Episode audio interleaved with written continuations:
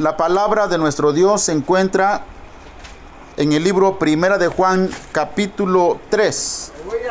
Gloria al Señor. Primera de Juan, capítulo 3. Vamos a empezar en el versículo 4. ¿Estamos todos ahí? Gloria al Señor. Yo leo en voz alta, ustedes me siguen con su vista. Dice la palabra de nuestro Dios en el nombre del Padre, del Hijo y de su Santo Espíritu. Todo aquel que comete pecado infringe también la ley, pues el pecado es infracción de la ley. Y sabéis que Él apareció para quitar nuestros pecados, y no hay pecado en Él. Todo aquel que permanece en Él no peca. Todo aquel que peca no le ha visto ni le ha conocido. Hijitos, nadie os engañe. El que hace justicia es justo, como Él es justo. El que practica el pecado es del diablo, porque el diablo peca desde el principio. Para esto apareció el Hijo de Dios, para deshacer las obras del diablo. Todo aquel que es nacido de Dios no practica el pecado, porque la simiente de Dios permanece en él y no puede pecar, porque es nacido de Dios. En esto se manifiestan los hijos de Dios y los hijos del diablo.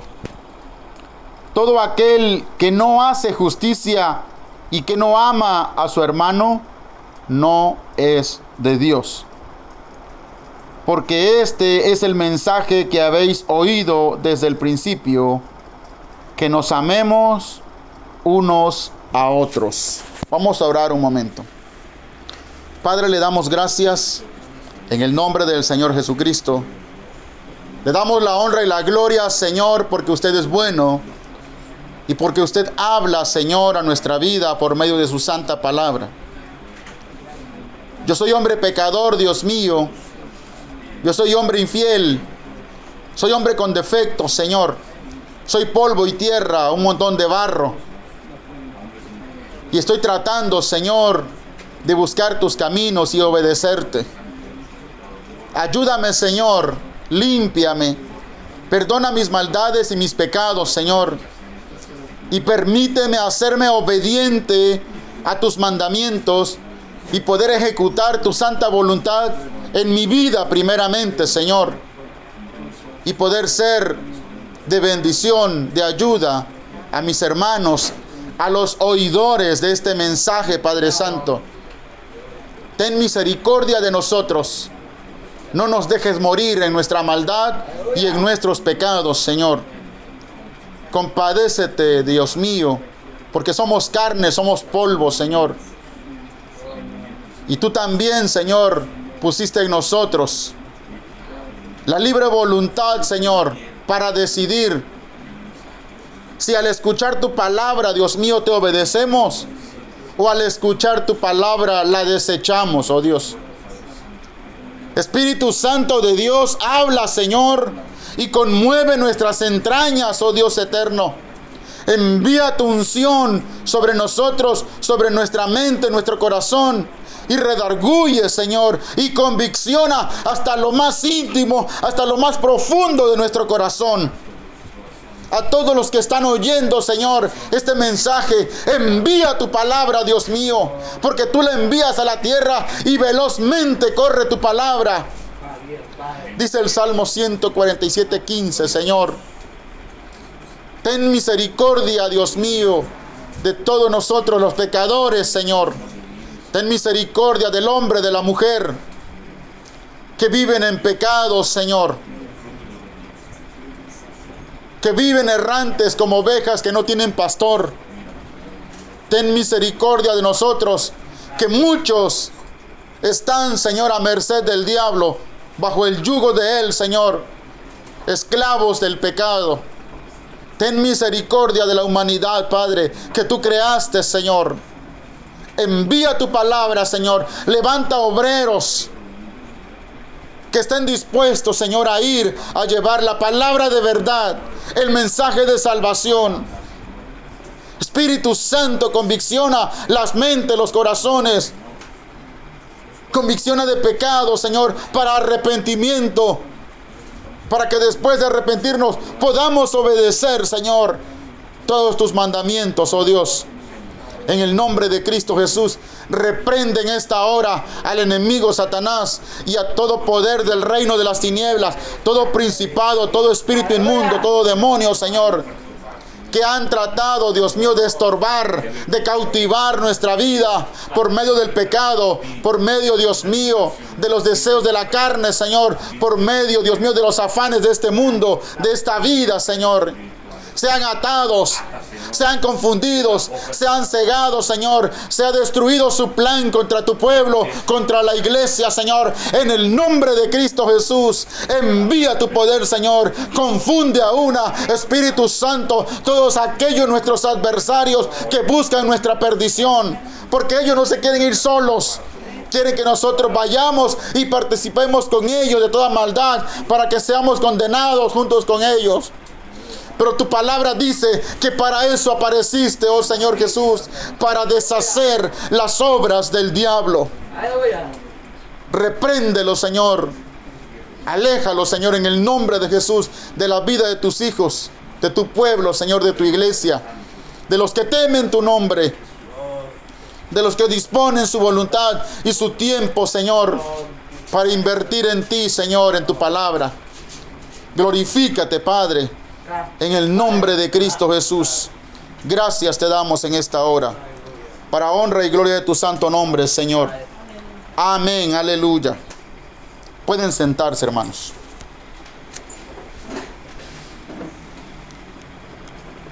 El tema del día de hoy, hermanos, está muy fácil. Ya muchos lo saben. Pero a causa de muchos que no lo saben, lo hemos titulado ¿Qué es el pecado? Y allí en el primer versículo que leímos, en los primeros versículos, nos dimos cuenta de lo que es el pecado. Y se conoce de muchas maneras. En el mundo hay pecados de todas clases, de todas formas, de todos tamaños. Y como la gente allá en el mundo dice vulgarmente, de todos colores y sabores si se quiere ver así. Hay una variedad infinita de cómo hacer lo malo, de cómo desagradar a Dios, de cómo desobedecer a Dios. La iglesia del Señor Jesucristo debería de ser transparente como el agua clara como un cristal limpio en el cual podemos ver del otro lado sin ningún problema.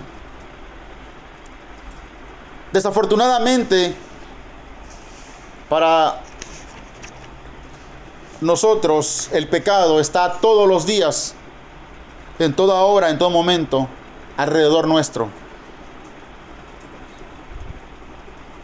Y diariamente de una o de otra manera, por no decir de muchas, los seres humanos somos contagiados, somos ensuciados o somos contaminados más y más cada día de pecado. Y el reino de, de las tinieblas el reino de nuestros adversarios, nuestros enemigos espirituales, que su líder es el diablo, Satanás, Lucifer, busca especialmente que la gente que asiste a las iglesias, donde se predica la palabra de Dios, sean los principales que deban de ser atacados, que deban de ser ensuciados, que deben de ser contagiados de este mal.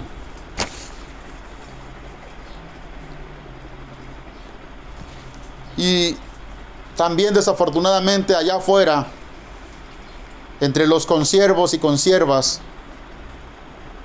que hay alrededor del mundo, desafortunadamente no todos tienen el propósito de obedecer, el de enseñar, el de predicar la verdad, para que el pueblo de Dios se aperciba de lo que, de las consecuencias más bien, que trae consigo el pecar diariamente. Dice la palabra del Señor aquí en este capítulo 3 de primera carta del apóstol Juan. Dice, amados,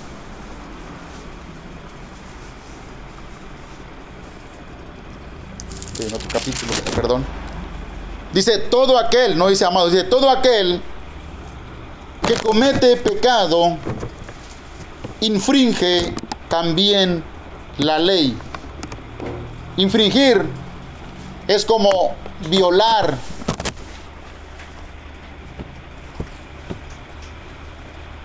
Es desobedecer una ley.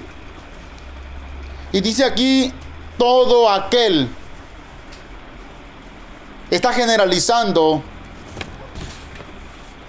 por género,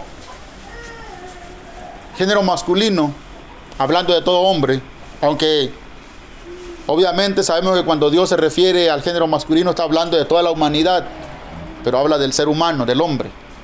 Y al decir hombre habla también de la mujer. Y aquí no especifica si es un cristiano, si es un impío, si es uno del mundo, si es un judío, si es un creyente, uno creyente, no importa. Aquí dice todo. Dice, todo aquel que comete pecado infringe también la ley. El hecho de hacer una maldad, de practicar una maldad, un pecado, estamos violando la ley de Dios. Y la ley de Dios, que fue dada en un principio al pueblo hebreo, a los descendientes de Abraham, al pueblo de Dios, se le conocía como los diez mandamientos. Fue lo primero que Dios le dio a su pueblo para no pecar. Porque la ley de Dios señala el pecado. Cuando dice no matarás, está señalando que matar no se debe de practicar. No codiciarás ni la mujer, ni la casa, ni las cosas, ni los bienes materiales de tu prójimo, nada de eso. No tendrás dioses ajenos delante de mí. Está señalando lo que no se debe de hacer, o sea, está señalando el pecado.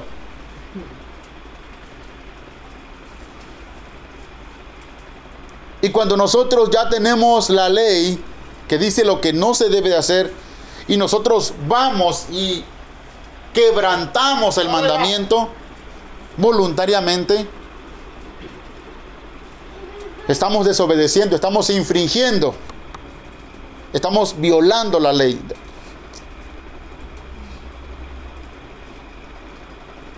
Vayamos al libro de Romanos y no, no pierda esta porción, que vamos a regresar otra vez aquí. Romanos capítulo 6.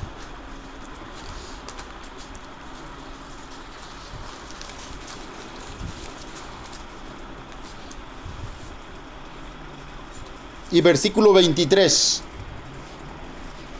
Es muy conocido este versículo, hermanos. Muy leído, a veces muy pocas veces explicado.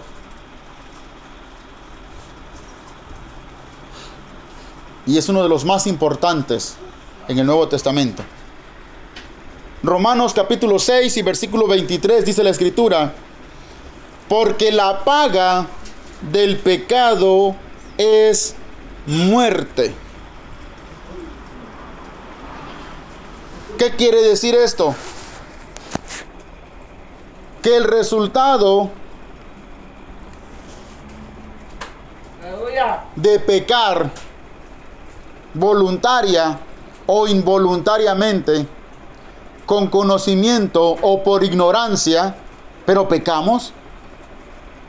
Algunos cristianos se excusan y dicen, ah, es que yo no sabía. No importa que no, no sepa. Si es pecado, trae la misma consecuencia. Aunque haya sido por ignorancia.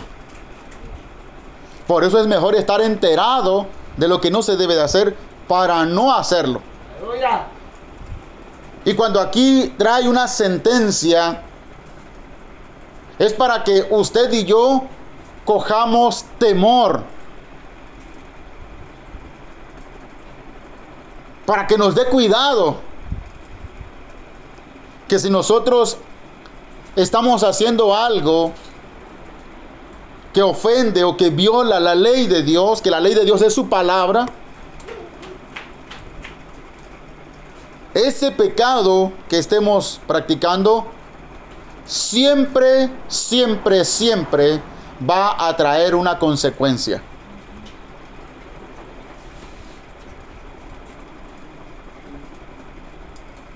Y la muerte a lo mejor sea la última y la más peligrosa, la más mala. Aparte de la muerte, antes trae otras consecuencias. Trae problemas, trae, trae angustia, trae tristeza, trae dolor, trae amargura, trae muchas cosas.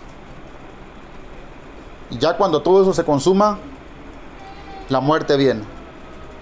Como pago final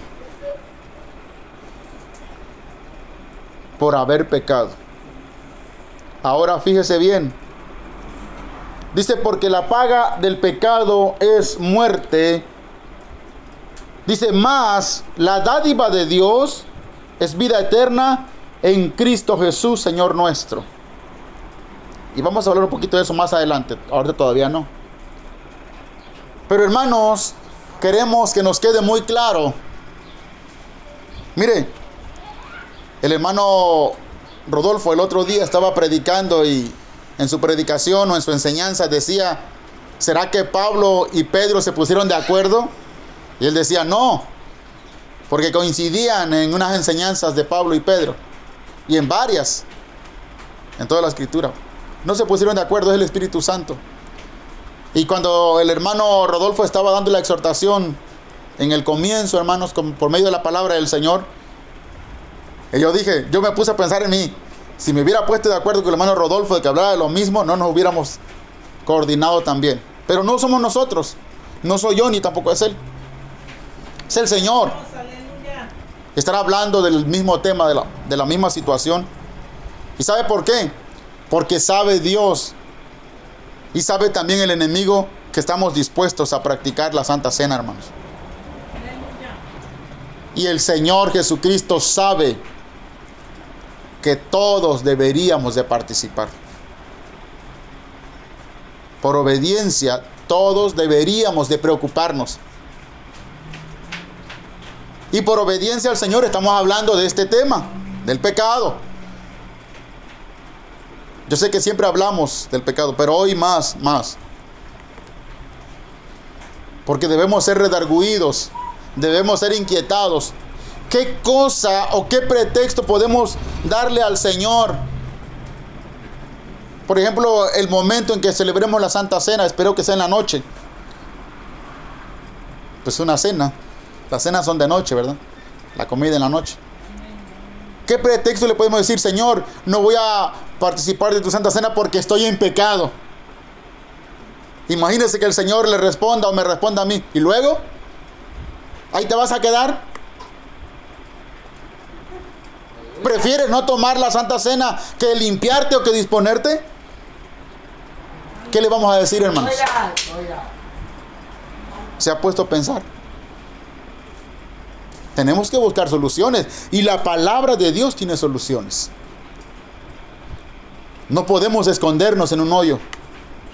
No nos podemos meter debajo de las aguas, ni debajo de las rocas, ni en las cuevas. Donde vayamos, ahí está Dios. Que estamos aquí porque queremos oír las soluciones de Dios para ponerlas por obra nosotros. No estamos aquí para venir y decirle, Señor, mira, no voy a participar de tu Santa Cena porque estoy en pecado. Ahí me disculpas. No podemos hacer eso. No podemos enseñar eso. Si en algunos lugares lo están haciendo, allá ellos, cada quien. Pero en este lugar no podemos enseñar eso. Excusar el pecado no es bueno delante de Dios. El Señor le decía a Jeremías que le predicara al pueblo de Israel que tuvieran cuidado con los profetas, los soñadores de sueños. Y les decía el profeta Jeremías, si esos soñadores de sueños y esos profetas hubieran estado en mi secreto, dice, hubieran hecho apartar a mi pueblo de su maldad, de su mal camino, de su pecado. Ese es nuestro trabajo. Hacerle conciencia a cada uno de los que estamos en este lugar, en esta congregación, de que debemos apartarnos de nuestros pecados. Y fue claro, si hubieran estado en mi secreto, hay mucho charlatán hoy en día que dice que son apóstoles, que son profetas o profetizas. ¿Y cuándo han apartado al pueblo de su maldad? Solamente les profetizan cosas que van de acuerdo a la carne.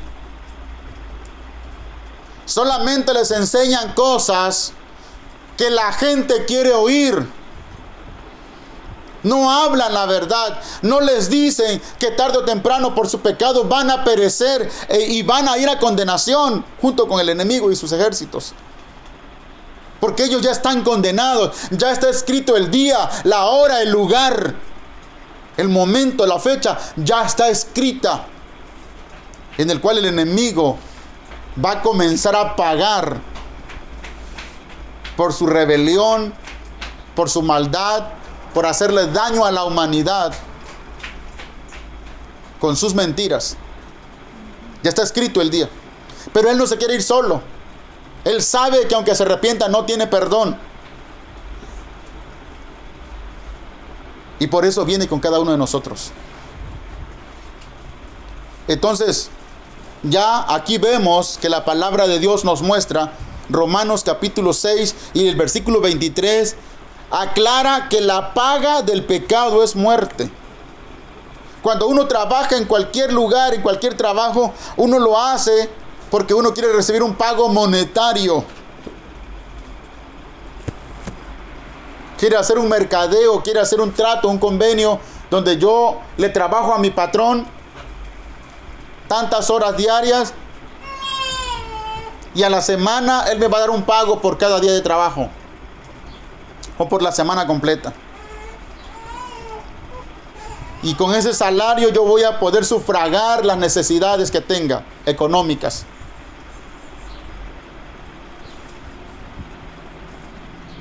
Y algo parecido como el pago de lo que uno recibe la semana, quincena o al mes, dependiendo del trabajo que tenga, es el pago que recibe el hombre que trabaja para Satanás, la persona que trabaja para el mal. Y el pago es la muerte, morir, ir a condenación, perecer, sufrir, crujir de dientes, lamento, lloro, de donde ya no hay regreso. Así paga Satanás. Porque ese es el pago que Él va a recibir. Y Él quiere que recibamos lo mismo. Regresamos a Primera de Juan.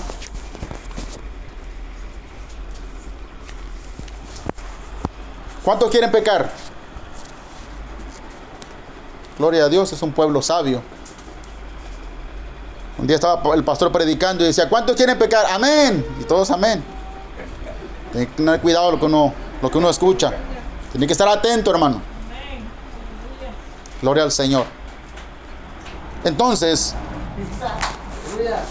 todo aquel que comete pecado, primera de Juan 3 y versículo 4, infringe también la ley, pues el pecado es infracción de la ley, de la ley.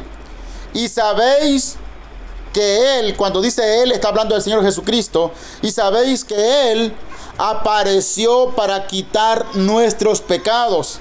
Oiga, y no hay pecado en él. Todo aquel que permanece en él no peca. Está hablando del Señor Jesucristo. En él no hay pecado. Quiere decir, Cristo está libre, ni uno solo. Hay unos impíos, irreverentes, rebeldes a Dios, acá en Estados Unidos que dicen y hasta han producido películas donde aseguran que Jesucristo pecó. Donde aseguran que Jesucristo tuvo por mujer a María Magdalena. Y que tuvo hijos con ella. Y son capaces, tienen la osadía de afirmarlo. Como que si ellos hubieran estado ahí. Pero la palabra de Dios, que es verdad y que es infalible, confirma que en Jesús no hubo ni hay pecado. En Él, dice aquí, y sabéis que Él apareció para quitar nuestros pecados y no hay pecado en Él. Eso es importante saberlo. Es importante saberlo porque nosotros los cristianos nos refugiamos en Jesús. Dependemos de Jesús. Buscamos para todo al Señor Jesucristo. Imagínese que Él tuviera pecado. No sería lo mismo. Pero Él no tuvo pecado. Y Dios no miente. Amén. Dios no falla. Versículo 6 dice, todo aquel que permanece en él. Fíjese bien, otra vez está aquí escrita la sentencia todo aquel. Y está generalizando. Aquí no hay excepción de personas. No dice todos los cristianos, o todos los evangélicos, o todos los pentecostés, o todos los bautistas. O todos los adventistas, o todos los católicos, o todos los testigos de Jehová. No. Dice todo aquel, fíjese bien, versículo 6, todo aquel que permanece en él no peca. Hay una palabra clave aquí. Dice todo aquel que permanece en él. O sea, que permanece en Jesús. Ustedes saben que el Nuevo Testamento fue escrito originalmente en el idioma griego. Jesucristo hablaba griego, los discípulos, los apóstoles y la gente de ese tiempo en el Imperio Romano hablaban griego, porque gobernaba el Imperio Romano, pero el idioma que predominaba era el griego, por causa de ser de más estilo, de más pedigrí, como dicen en las razas, de más caché, como decimos a veces. El idioma griego predominó. Y en ese idioma se fue escrito este.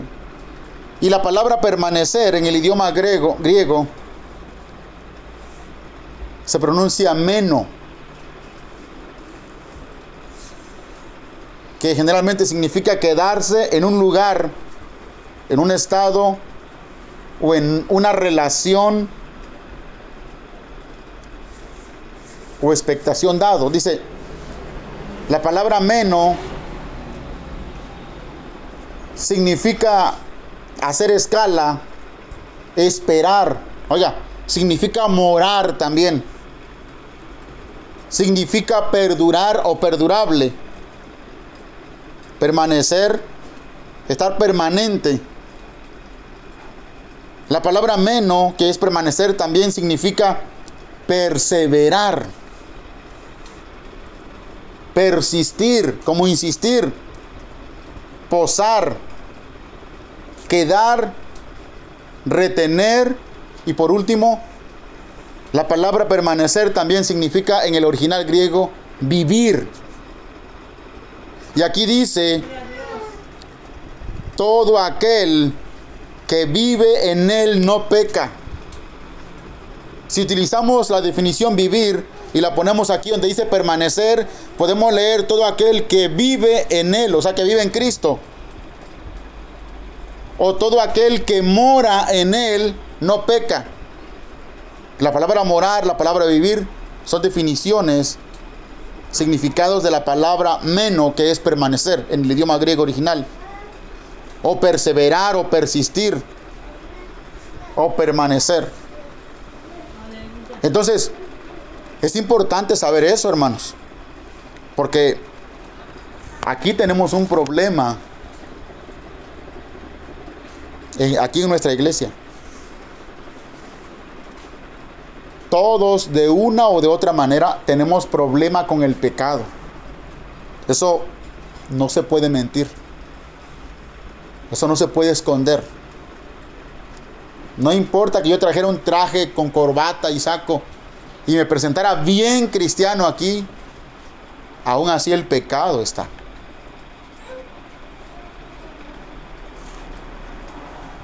Miren ese niño Abdiel. Acá está la beba más pequeñita de esta muñequita que está acá, miren. Aún en ellos el pecado está, no igual que nosotros, pero en su sangre de ellos está. Aunque Abdiel sea un, bebé pequeño. Ustedes ven que la diferencia entre Abdiel y esta beba es que Abdiel ya va empezando a practicar el pecado. Cuando él hace un berrinche, cuando se bota, cuando hace corajes, ya está empezando a practicar lo que está en su sangre. Ella todavía no lo practica, pero no tarda. Cuando empieza a hacer un berrinchito por ahí. Y hay que empezar a corregir, hay que empezar a educar a los hijos. Y eso es lo que hace el Señor con nosotros. Entonces, ¿qué es lo que necesitamos hacer? Necesitamos quedarnos en Jesús. Necesitamos vivir en Jesús. Necesitamos retenernos en Jesús. Necesitamos perseverar o persistir en Jesús necesitamos posar de una posada, de quedarnos, de hospedarnos en Jesús. Quedarse. Permanecer es quedarse en Él. Entonces dice aquí, todo aquel que permanece en Él no peca. Ya está un punto y una coma. Fíjese bien. Y luego dice, todo aquel que peca no le ha visto ni le ha conocido. Pero ¿cómo puede ser posible eso si muchos de nosotros todavía tenemos pecado o hacemos pecado? Y algunos de nosotros lo hacemos por ignorancia. Pero los cristianos, la mayoría de los cristianos ya no lo hacen por ignorancia, lo hacen con conocimiento. Fallamos porque queremos fallar, porque no queremos pelear, no queremos defendernos. Imagínense que el diablo está con usted aquí, así como el canelo, el boxeador, con su contrincante. ¿Verdad? Y el canelo está surtiendo a su le está dando. Y aquel está así con las manos abajo. Ni siquiera mete la mano y le están dando. Y lo zarandea hasta que le da un golpe que lo noquea y cae al suelo. A veces los cristianos estamos así ante el enemigo. El enemigo nos está duro, surtiéndonos. Yo le explicaba ayer a un hermano, estaba hablando con él, platicando con él, por qué dejé Facebook, la red social. Yo no tengo Facebook. porque hace años que el Señor me conviccionó. Oiga bien lo que le voy a decir. Y lo voy a testificar. Me conviccionó de que Facebook es una herramienta de Satanás.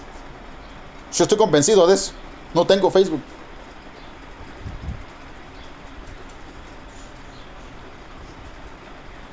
No quiero recomendarlo porque cada uno es libre de tomar su propia decisión, pero lo testifico. Estoy convencido que Facebook es un, una herramienta del diablo. Así como el ejército mexicano lo han visto que traen en sus esos carros blindados los los rinos, esos carros pintos que trae una ametralladora M16 o puntos calibre 50, no sé, pero trae un cañonzote así de grueso y largote. Así es el Facebook en las manos del diablo. Es una ametralladora de ese, de ese tamaño que donde agarra una, un proyectil de esa, de esa arma a la persona que la desbarata. si le pega aquí en el cuello y le corta la cabeza, si le pega aquí en el cuerpo, en el dorso o en el estómago, lo parte en dos. Es letal de muerte. Yo creo eso y por eso dejé el Facebook. Lo, lo saqué de mi teléfono. Gloria a Dios. Y, pero oiga, no lo hice así nomás. El Espíritu Santo me conviccionó. Fue el Espíritu de Dios que me convenció. Y ayer platicaba con un hermano y él me decía que él también dejó el Facebook. Le digo, pero ¿usted por qué lo dejó? Porque me quita mucho el tiempo. Le digo, pues debe de ser más, debe de ser más la razón por la que usted lo haya dejado. Y yo le empecé a explicar.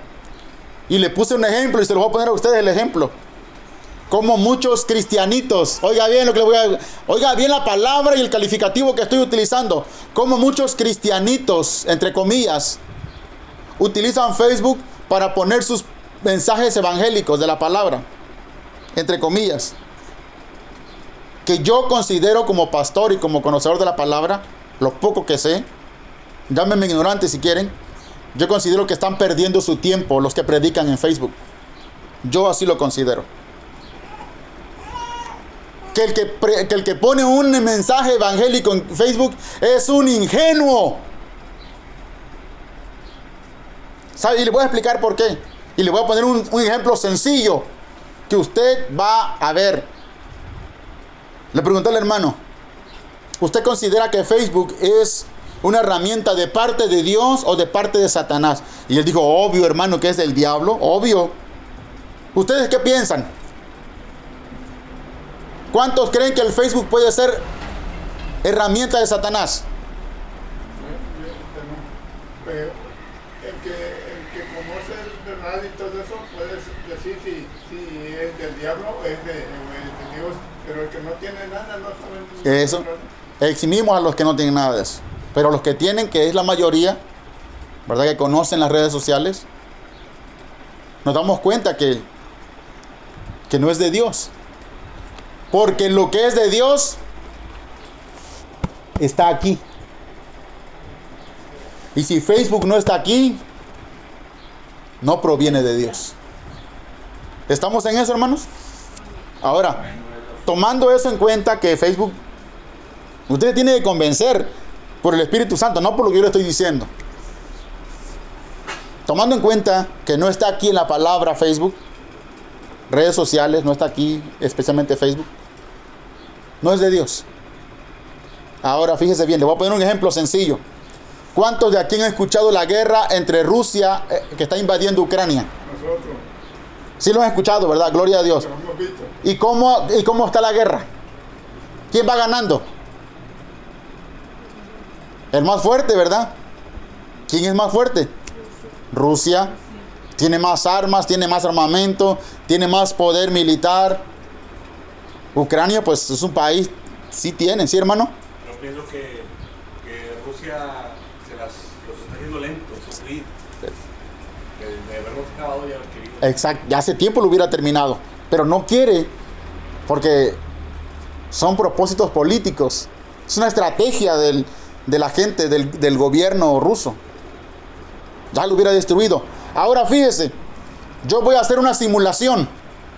Ustedes pongan mucha atención en lo que voy a decir. Ustedes imagínense que de repente los ucranianos toman sus armas, cruzan la frontera rusa y se meten al territorio ruso y llegan ante los ejércitos rusos y les dicen, los ejércitos ucranianos les dicen a los rusos, oiga bien lo que estoy diciendo, Ucrania va a Rusia adentro y le dice a los rusos, a ver ustedes, soldados rusos, dennos sus armas, para que cuando nosotros tengamos las armas de ustedes en nuestras manos, les vamos a disparar con ellas mismas a ustedes. ¿Creen ustedes que eso pueda ser posible? No, ¿verdad? Es imposible que pase. Estarían locos los rusos, estarían endemoniados o, o ciegos o distraídos o dormidos o hechizados si ellos vinieran sus enemigos, les pidieran sus armas y ellos se las entregaran para que con sus propias armas les disparasen. ¿Verdad? Estarían locos. Bueno, entonces, ¿por qué los cristianos entran a las redes sociales, entran a Facebook y piensan que pueden predicar en el terreno de Satanás? Los cristianos espiritualmente están haciendo eso que yo digo. Se meten a las redes sociales, no sabiendo que van contra la voluntad de Dios y todavía estando ahí dentro, empiezo a ser bien espiritual, dando mis mensajes cristianos. Es como que si usted le dijera al diablo, mira diablo, vengo a Facebook, me lo vas a prestar y con el mismo Facebook lo voy a utilizar para dispararte a ti. ¿No está pasando eso? Eso está pasando por la ingenuidad, por la ignorancia, porque la gente no escudriña la palabra de Dios. ¿O cuántos cristianos no han predicado en Facebook? Infinidad de mensajes. ¿Y cuánta gente se salva? Porque la gente que mira Facebook no va para mirar mensajes evangélicos cristianos. Va para otros propósitos. Y así están los evangélicos. Están como que si los ucranianos fueran al territorio ruso y le dicen, denos sus armas. Y después que nos den sus armas, nosotros les vamos a disparar para matarlos a ustedes. Así están los evangélicos, los cristianitos de hoy. Van a Facebook, ponen sus mensajitos evangélicos ahí y piensan que el diablo está tonto, está dormido. Desde, como dice mi suegro, el hermano Ricardo Toledo, desde la hora y punto que usted utilizó Facebook ya cayó en las redes del enemigo. Así de fácil y sencillo. Oiga, hermanos, ¿hasta dónde nos lleva la ingenuidad del pecado? ¿Sabe una cosa? Hacemos eso porque el enemigo nos engaña. Nos hace pensar que estando ahí no pasa nada. Mira, este Facebook no es de Dios, pero tampoco es del diablo. Tú puedes tenerla, tú puedes estar ahí, incluso puedes predicar. Te vas a ver bien espiritual poniendo tus mensajitos en Facebook. Y el cristianismo dice, Ah, sí, ¿verdad? Ah, no, pues aquí ahorita lo uso. Hermanos, hay que abrir los ojos, hay que despertar. Tenemos que atender a la voz de Dios. No atienda a la voz de hombre que está oyendo ahorita aquí. Si es que algo de voz de hombre escucha. Atienda la voz del Espíritu Santo que está hablando a nuestra mente, a nuestro corazón, porque el tiempo está cerca. Todo aquel que permanece en él no peca. Todo aquel que peca no le ha visto ni le ha conocido. Imagínense. ¿Quién le ha visto y quién le ha conocido si anda metido en Facebook predicando, poniendo sus mensajitos? Ay, es que hay que predicar a las almas. Seguro que sí. Cuando el Señor quería que se le predicara a su pueblo, enviaba a sus mensajeros, enviaba a sus profetas. Y les decía a los profetas, al pueblo de Dios, así dice el Señor, mejorad vuestros caminos, arrepentidos, volved a la senda antigua, dejad vuestros pecados. Créame, yo dudo mucho que usted le ore a Dios le diga, Señor, envíame a mí, voy a predicar en Facebook.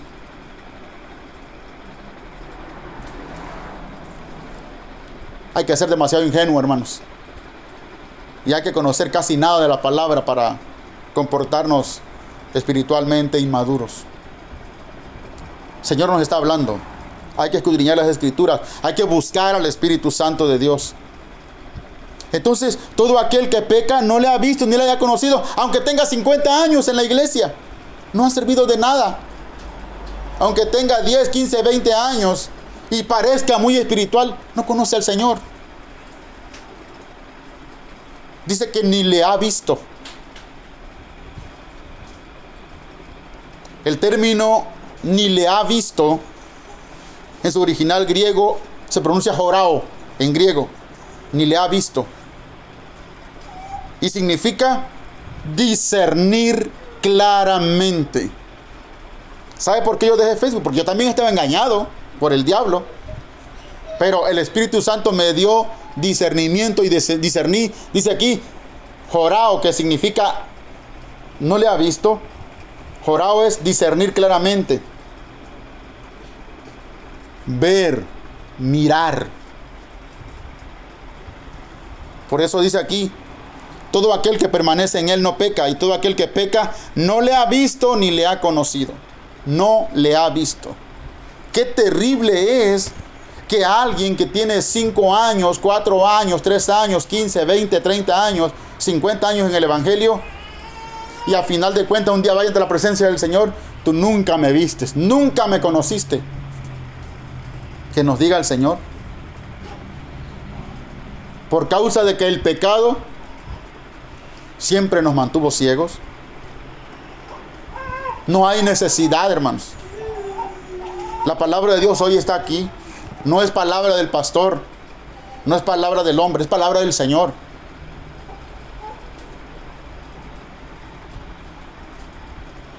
Fíjese. Versículo 7. Hijitos, nadie os engañe. Nadie os engañe. El apóstol Juan se estaba dirigiendo en esta carta a los hijitos de Dios como que si fueran más pequeñitos que él. Espiritualmente lo eran. Hay apóstoles, entre comillas, de este tiempo, que cuando se dirigen a la congregación le dicen hijos, como que si verdaderamente fueran unos padres, unos grandes hombres de Dios. Como que si fueran un Samuel, un David, un Elías, un Daniel con gran altivez, dicen hijos, hijitos. Yo escuchaba de mi pastor, y, no, del pastor Constantino, que era el pastor principal que, que nos alimentaba espiritualmente. Escuchaba el pastor más de más arriba, el pastor Jim, el pastor Jim Traviu, ya partió con el Señor. Él nos decía hijos, me decía hijo, cuando se refería a mí Fernando, decía hijo, pero no me decía hijo con una altivez, con una con una prepotencia. Decía hijo porque él nos corregía, él nos enseñaba. Él decía, "No, mira, eso no está bien así, es así." Dos, tres veces me corrigió. Dos, tres veces me dio consejos. Mira, eso que estás haciendo está mal, me dice. Mira, la palabra dice así, así, así. Y era firme en sus en sus comentarios, en sus regaños, en sus consejos. Porque un padre que quiere a su hijo lo corrige, le enseña, ¿verdad? Lo que está bien, lo que está mal, para que no haga lo malo. Era un hombre de mucha experiencia, de muchos años. Y yo creo que tenía bien, bien ganado el título de, de habernos llamado hijos, que quiere decir que era como un padre espiritual. Porque cuando uno enseña la verdad y tiene experiencia de años, de décadas, en la obediencia a la palabra del Señor, uno puede ser ejemplo. Mi esperanza es que todos los varones aquí sigan predicando, sigan cultivándose espiritualmente, para que en 10, 15, 20 años, ¿verdad? Tengan un testimonio transparente, que la gente hable bien de nosotros que digan, mira, esos hermanos son de esa iglesia y son hermanos muy, muy transparentes, muy claros, muy, muy obedientes a la palabra del Señor. Pero hay gente que ni siquiera se ha ganado el título para ser llamado un padre espiritual y se dan aires de grandeza y no les va. Porque el pecado les ha cegado el entendimiento. Entonces dice el apóstol, hijitos, nadie os engañe. El que hace justicia es justo como él es justo. Oiga bien, primero, eso de que nadie os engañe, lo dice el apóstol Juan por una razón muy especial. Cuando dice nadie os engañe, hace una referencia especialmente al diablo. Porque el principal engañador de la humanidad no es el hombre, es Satanás, el diablo. Él es mentiroso desde el principio. Es padre de mentira. Oiga bien. Si alguno de nosotros nos gusta decir mentiras, no somos hijos de Dios. El Señor Jesucristo dice que el diablo es padre de mentira. ¿Qué quiere decir? Padre de todos los que practican la mentira. No importa que yo sea pastor y que tenga veintitantos años de ser, cristiano, de ser servidor de Dios. Si digo mentiras, no soy hijo del Señor, soy hijo del enemigo Satanás. Porque estoy practicando lo mismo que Él enseña, a mentir. La mentira es uno de los pecados más terribles que hay. Y necesitamos ser libres del pecado, de todo pecado, de los, de los grandes, de los chicos. Entonces, nadie os engañe. ¿Usted se va a dejar engañar, hermanos? Ahora, ¿cuántos de nosotros nos ha engañado Facebook? Instagram. Hay que tener cuidado con esas herramientas. Hay que tener cuidado. Si en su trabajo tiene que usarlo, su trabajo secular hablo, úselo. Pero no quiera usar una herramienta del mundo para hacer algo espiritual. Porque no es posible, Dios no lo recibe. Si yo en mi trabajo me dicen, mira, te tienes que meter a Facebook, tienes que hacer esto y esto, yo lo voy a hacer. Porque estoy obedeciendo al hombre, es un trabajo secular. Pero yo sé que no puedo usar esa herramienta para fines espirituales de obediencia a la palabra, porque sencillamente no es acepto delante de Dios. Y si yo lo uso, quiere decir que estoy engañado.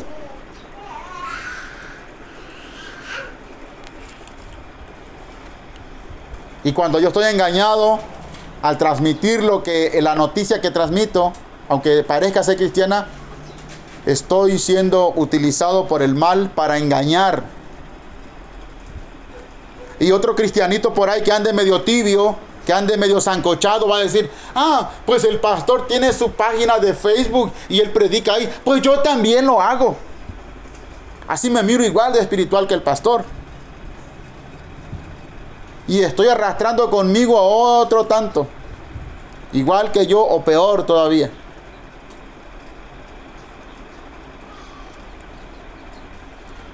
Espero que no nada más de los que estamos aquí en esta congregación nos llegue esta palabra, hermanos. Dios quiera que la escuchen muchos evangélicos allá afuera. Dios quiera. Grabamos estos mensajes por ese propósito. hermano Rodolfo está haciendo un, trabajo ahí. Le llaman, creo, post, podcast, algo así, hermano. Para que el que quiera trabajar para el Señor y quiera predicar la palabra, grabe su mensajito. 20 minutos, 30 minutos, una hora, cuando más. Y podemos hablar con el hermano Rodolfo y ahí se sube. Obviamente va a ser a nombre del ministerio, ¿verdad? De la iglesia para participar, lo que usted quiera hacer para el Señor. Pero no nos vamos a meter al Facebook. Amén. Entonces, nadie os engañe. Ni las redes sociales, ni el mundo, ni la carne, ni mucho menos el diablo, que es el padre de mentira. Dice, el que hace justicia es justo como Él es justo. Oiga, el que practica el pecado es del diablo, es lo que yo le decía. Si yo practico la mentira, no soy de Jesús, soy de Satanás, aunque yo sea el pastor. Yo le he caído a muchos cristianos diciendo mentiras. Ellos piensan que mentiritas, mentiritas blancas. No, no hay mentiritas blancas. Pecado es pecado, sea pequeño, sea grande.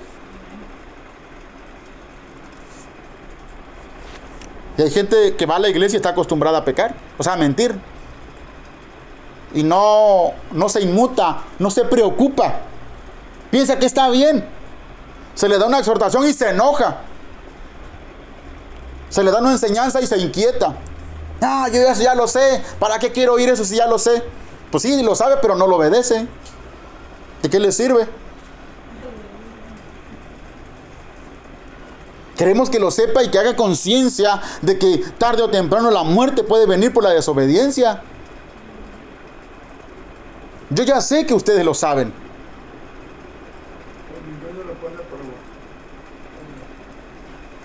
Recuerde que mi trabajo es ser atalaya. La atalaya es el que trae el cuerno y la, bocina, la trompeta, el cuerno de carnero y dar el sonido de alarma, de, de aviso.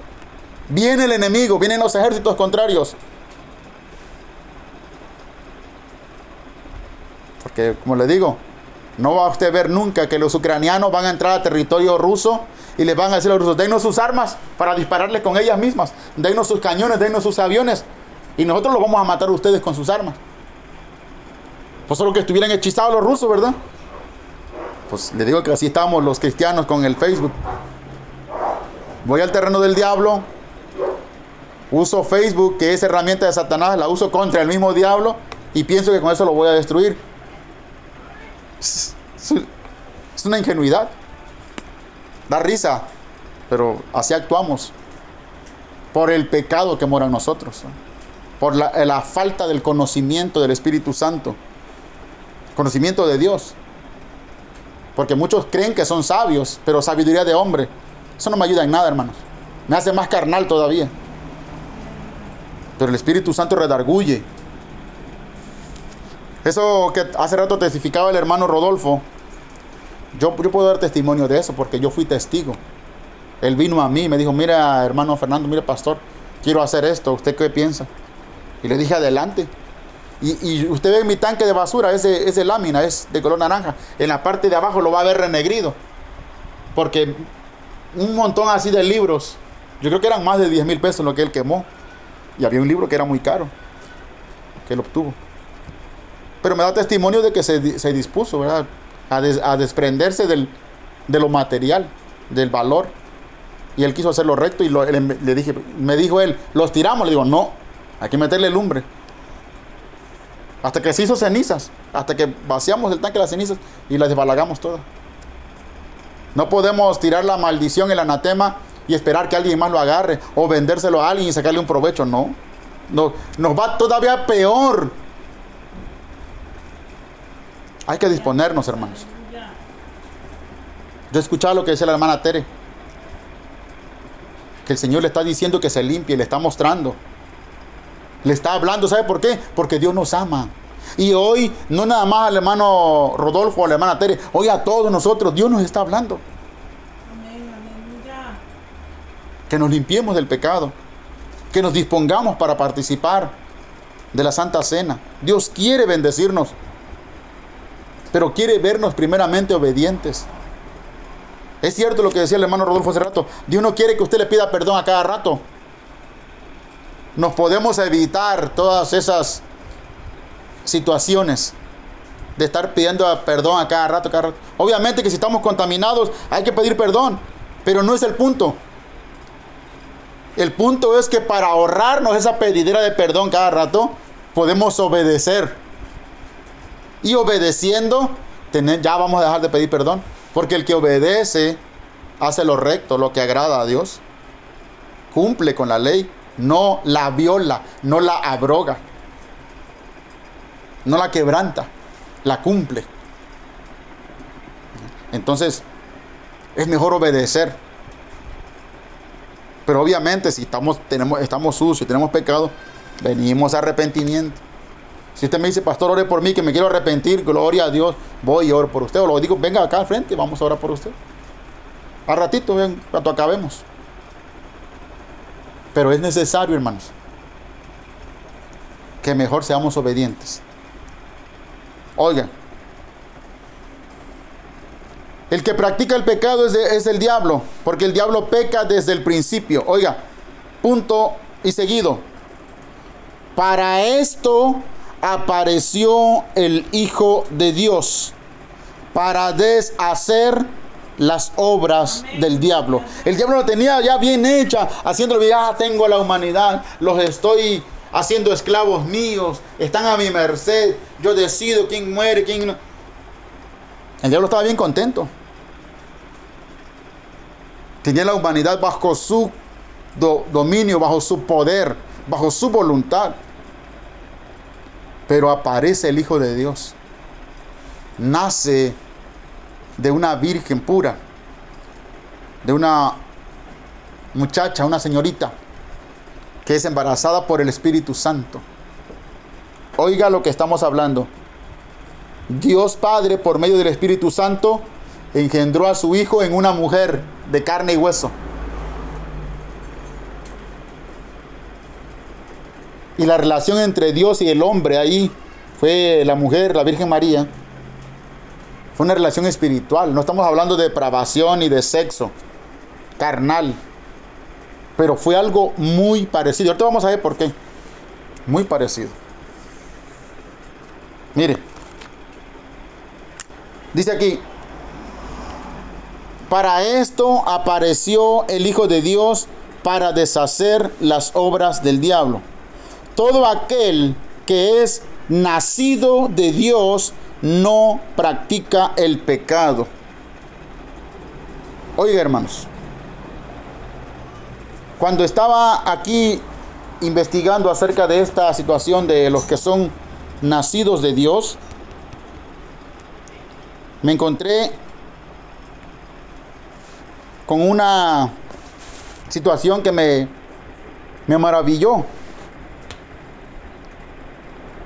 Cuando dice aquí en el versículo 9, todo aquel que es nacido de Dios, dice, no practica,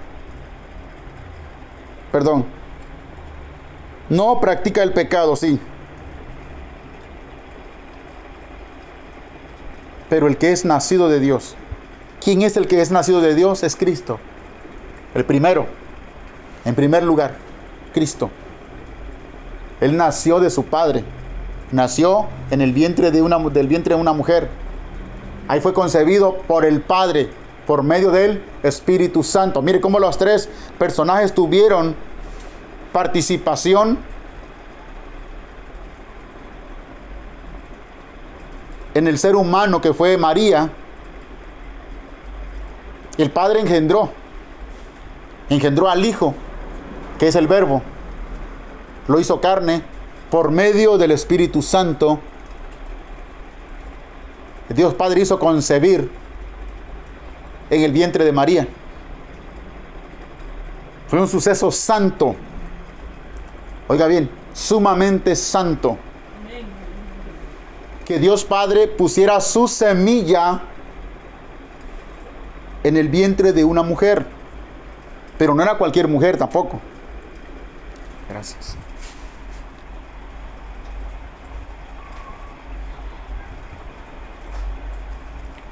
Era una mujer obediente y santa, temerosa de Dios, apartada del mal. María. Dios Padre engendró puso su semilla que es Cristo, la palabra, por medio del Espíritu Santo. Fue el que hizo la obra en la vida de María. Entonces dice aquí, todo aquel que es nacido de Dios, nacido es la palabra clave aquí, y nacido, la pronunciación de la palabra nacido en el, en el idioma original griego, genao, con doble N.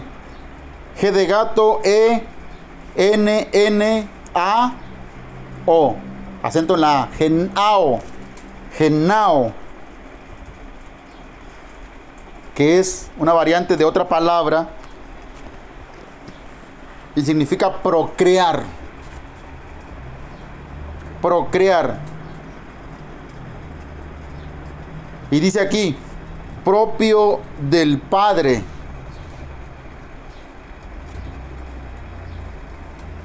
Pero también en parte de la madre.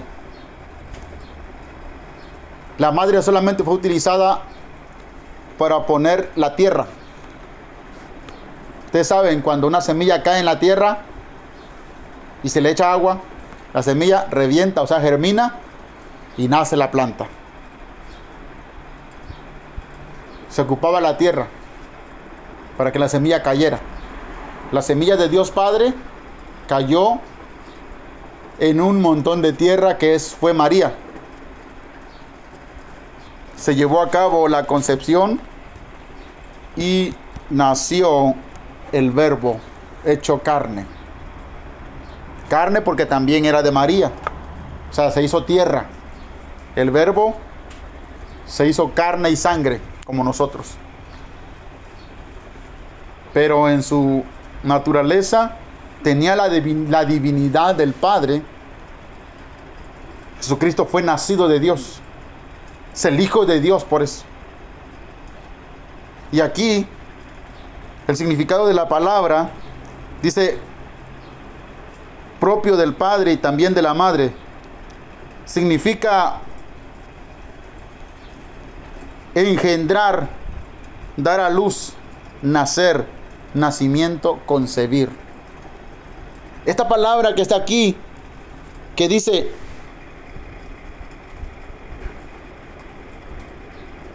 Porque la simiente de Dios permanece en él. Esta no, perdón. Estamos en otra. ¿eh? Nacido de Dios. Dice, todo aquel que es nacido de Dios. El primerito fue Cristo. Fue nacido de Dios. Pero nosotros también, si somos nacidos de Dios, que ahora es por medio de Jesucristo, no debemos de practicar más el pecado. Y esa palabra de no debemos de practicar más el pecado, se hace mención, hermanos, a que no exactamente usted y yo vamos de la nada, de la noche a la mañana, ¡pum!, ya dejamos de pecar. No. Cuando dice no practica el pecado, quiere decir que usted va a tomar, usted y yo, cada uno individualmente, va a tomar su decisión. Va a analizar y va a tomar su decisión de no practicar más pecado. Usted dice, caramba, Dios me está hablando. Y en verdad yo he hecho lo malo. Señor, hoy me voy a obligar a mi carne. A partir de hoy me voy a disponer a dejar de hacer tanto pecado. Y usted cuando ve que va a pecar se detiene si alguien dice un chiste grosero y usted era de los que se reía, oye el chiste y como ya va a dejar de pegar, ya no se va a reír. Ya no va a hacer burla. Si usted era de los que en el mundo escuchaba música del mundo y ahora que está en Cristo, va pasando por ahí, suena una música que le gustaba y empieza a sonar la patita ahí y empieza a tararearla. Se va a acordar, oh no, yo, yo tengo que dejar de pecar. Entonces sujeta su carne y deja de hacerlo, eso de andar ahí, que le trae recuerdos del mundo. O sea, ¿qué quiere decir? Que usted va a analizar su actitud, su proceder y va a poner de su parte para dejar de practicar males, pecados.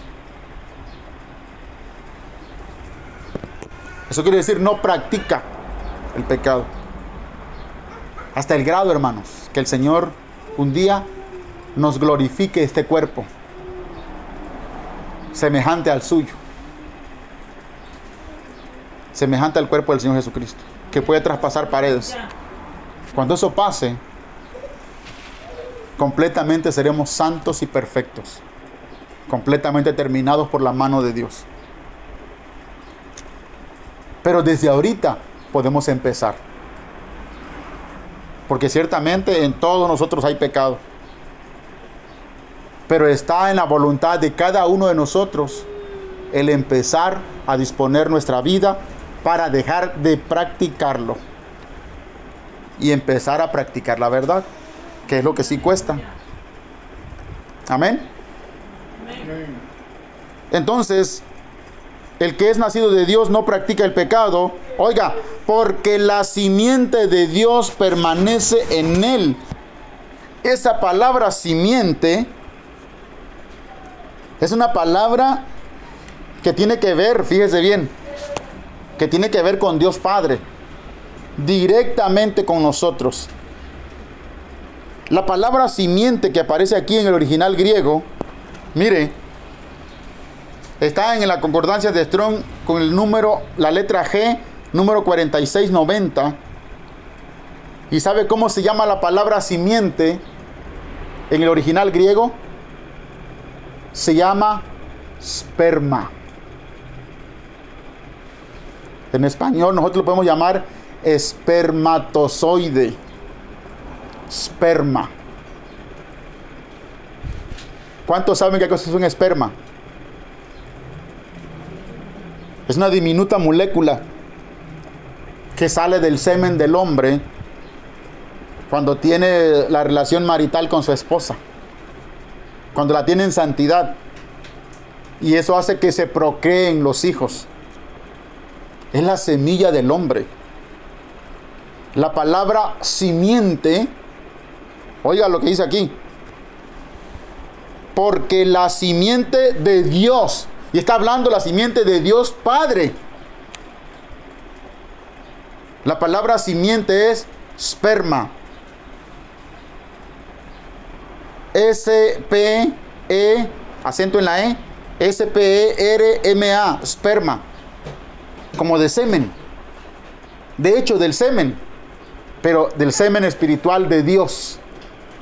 Porque Dios no es hombre, no es carne, no es tierra como nosotros. De ese mismo semen nació el Señor Jesucristo.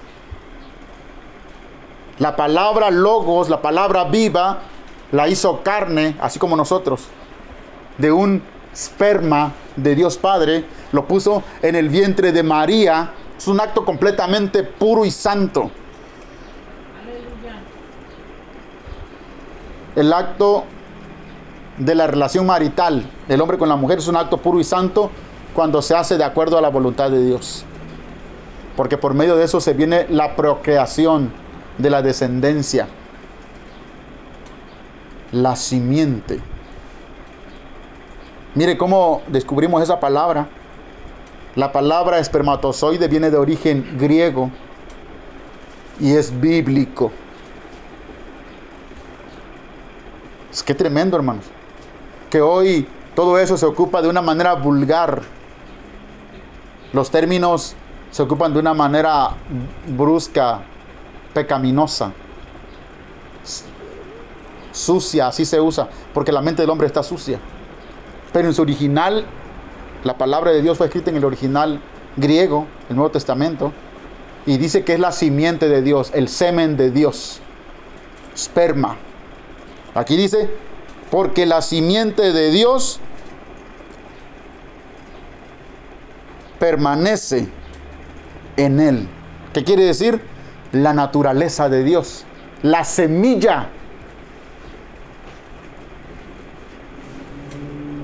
Entonces nosotros somos hijos de Dios por medio de Jesucristo. Hemos sido adoptados.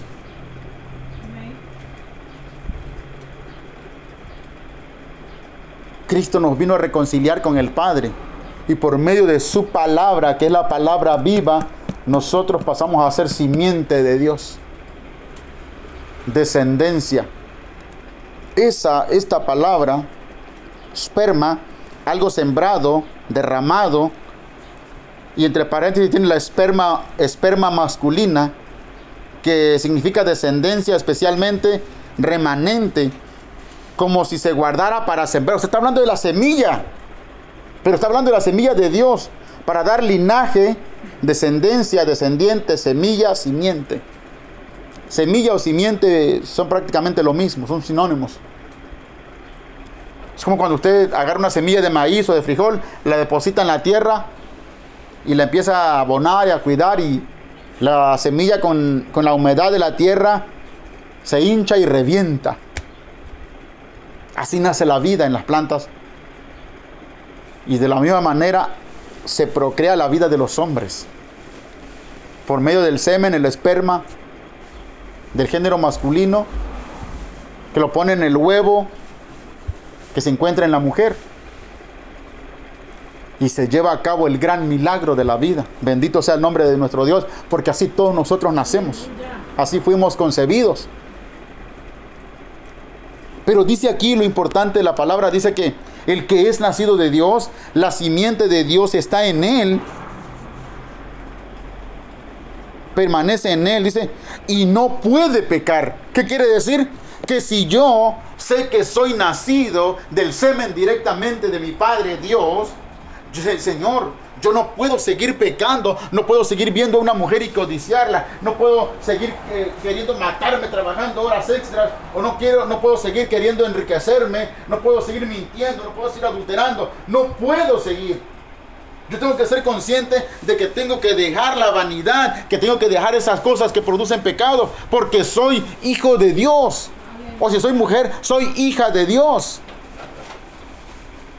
Soy producto del acto santo de Dios para dar vida. De la misma manera que Dios puso su semilla, Dios Padre puso su semilla en el vientre de aquella joven, pura y santa. Y ese acto fue el acto de lo más sagrado.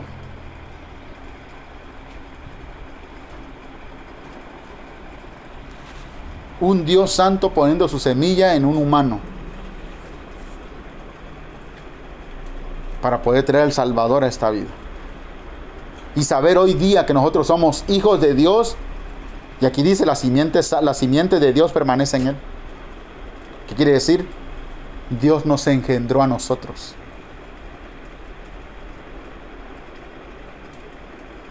Y no podemos pecar. Y de igual manera, no es que usted realmente no pueda pecar. Y generalmente, ah, ya nunca voy a pecar. Porque no es cierto. Usted tiene que ser consciente en sus sentidos, en su voluntad, de que tiene que ir abandonando el camino del mundo, del pecado, ir dejando de practicarlo, dejando de hacerlo. Eso es lo que Dios quiere. Por eso Dios nos está hablando hoy aquí.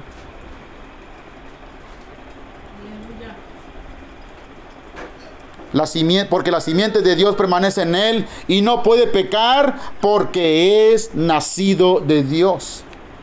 Somos nacidos de Dios por medio de la palabra. ¿Cuándo somos nacidos de Dios? Cuando recibimos a Cristo en nuestra vida. Lo recibimos como Señor, como gobernador de, nuestra vida. Entonces somos hechos hijos de Dios. Cuando creemos en Él y le obedecemos. Entonces el pecado ya no tiene poder sobre nosotros. Viene la oferta del diablo. A ver, ábreme la puerta, yo soy el pecado, soy el diablo. Participa conmigo. Usted está muerto al pecado. Ya no escucha más la oferta, ya no mira más. De repente cantamos un canto que dice, cuidaré mis ojos, cuidaré mis manos, cuidaré mi corazón de todo lo malo. Dice, no te quiero fallar. Jamás. Eso es lo que Dios busca, hermanos. Es la conciencia que Dios busca dejarnos hoy. Ese es el mensaje. Mire, el mensaje está largo. Porque podemos seguir hablando del pecado aquí más y más y más. Pero por causa del tiempo y de que queremos subir estos mensajes para que otros también lo escuchen, vamos a dejarlo aquí. Solamente voy a dar un versículo más, uno, el último, para terminar. Isaías, capítulo 1. del libro de Isaías.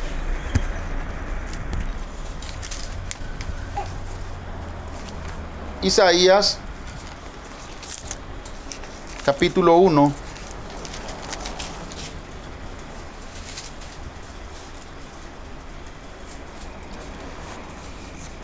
Es importante lo que Dios está hablando, hermanos. Muy importante.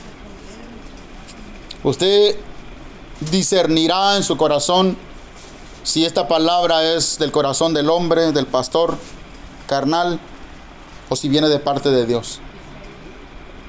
Porque usted sabe cómo está su corazón. Capítulo 1 del libro de Isaías, en su versículo número 18. Ustedes leen con su vista, yo leo en voz alta. Venid luego, dice el Señor, y estemos a cuenta. Si vuestros pecados fueren como la grana, como la nieve serán emblanquecidos. Si fueren rojos como el carmesí, vendrán a ser como blanca lana. Y sigue ahí, pero nada más con ese versículo.